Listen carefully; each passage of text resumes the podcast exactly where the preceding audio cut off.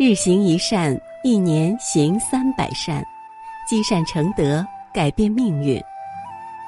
各位善友同修，早上好！在这美好的清晨，让鸟语花香叫醒我们的心灵，迎接这新的一天的到来。下面就让我们跟随云谷禅师，开启这美好的清晨。贪爱于高尚的布施，不在于财物的多寡，而在于高尚的布施的心。现代大多数人的一生是围绕着赚钱、享乐而展开的。要知道，吃苦就是了苦，享福就是消福。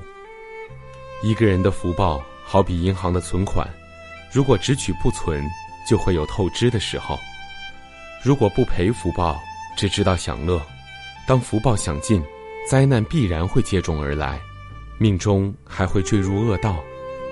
为善有善果。布施必得福报，但要依因果的正常法则去实现。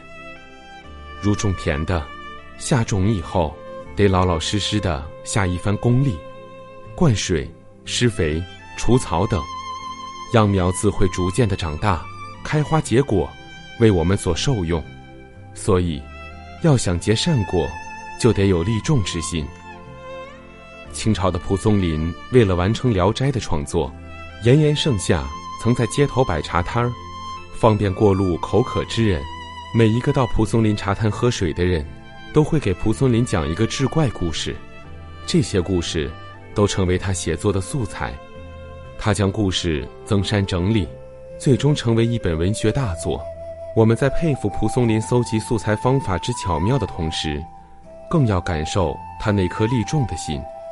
他摆茶摊为的是方便过路人。过路人感受到了他的真诚与友好，遂慷慨地帮助他，给他讲故事。蒲松龄最终尝到了利众的甜头，得到了福报。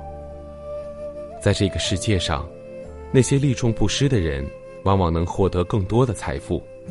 比尔·盖茨捐献了百分之九十的财富，巴菲特捐献了百分之九十二的财富，李嘉诚捐献了百分之七十的财富。这些正说明，利众。得福报的这个道理，李嘉诚少年多患难，十二岁便辍学到社会谋生，他深刻体会到知识和健康的重要性，同时，认为帮助无助的人是世界上最有意义的事情，教育及医疗更是国家富强之本。他也认识到个人能力有限，唯有事业成功，才会对社会和国家做更大贡献。早年随着事业进步，李嘉诚便热心公益事业，支持内地及香港的教育医疗事业。李嘉诚于一九八零年成立了李嘉诚基金会，借以对教育、医疗、文化、公益事业做系统的资助。历年来，他捐款累计于港币五十亿元。李嘉诚是香港首富，也是全球最有影响力的十大富豪之一。他掌控着香港的经济命脉，经营世界上最大的港口，垄断着面向中国内地的输电线。这是香港市场中少有的出身贫寒者，在市场和管理的各个领域和各个层面都成功过的佼佼者。事业辉煌的李嘉诚夫妇是众所周知的大慈善家和学佛居士，他曾捐资三千几百万港币，建立了李嘉诚护理安老院。该院规模宏大，设备齐全，是许多老人在此安度晚年的理想场所。李嘉诚在香港和内地广种福田，经常捐助上亿元的巨资，用来制作佛像、修寺庙、兴办教育、资助科研、赈济灾民等慈善布施。李嘉诚有一句座右铭：“人生在世，能够在自己能力所及的时候，对社会有所贡献。”同时，为无助的人寻求及建立较好的生活，我会感到很有意义，并视此为终身不渝的直至。无疑，李嘉诚先生是一个利众的人，他的利众之心让他得到了福报，成为名副其实的富豪。也可以说，李嘉诚的财富和社会的名誉，有很多是他做的善事儿结的善果。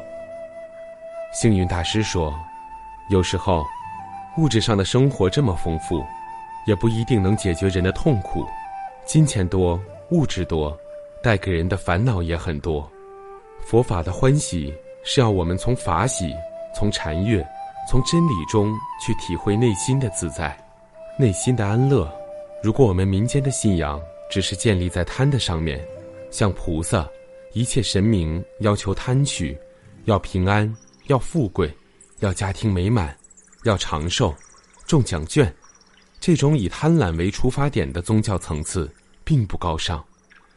我们应该把信仰建立在舍的上面。信仰宗教是奉献的，是牺牲的，是利众的。人间佛教的利他性格，应该具有这种慈悲喜舍的精神。慈悲喜舍，四无量心。是人间佛教的主要内容。有些人总是祈求神佛给予福报，其实想得到福报，得靠自己去广积福德。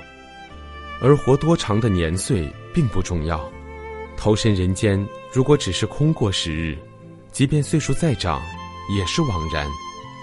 生命应该发挥其价值与效能，能让我们的身心发挥利众的效能，就没有白来人生。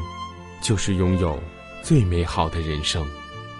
今天的早课暂时告一段落，欢迎大家积极转发分享平台上的好文章、善知识给更多的人。分享是一种美德，转发就是积德行善。那么，明天我们不见不散。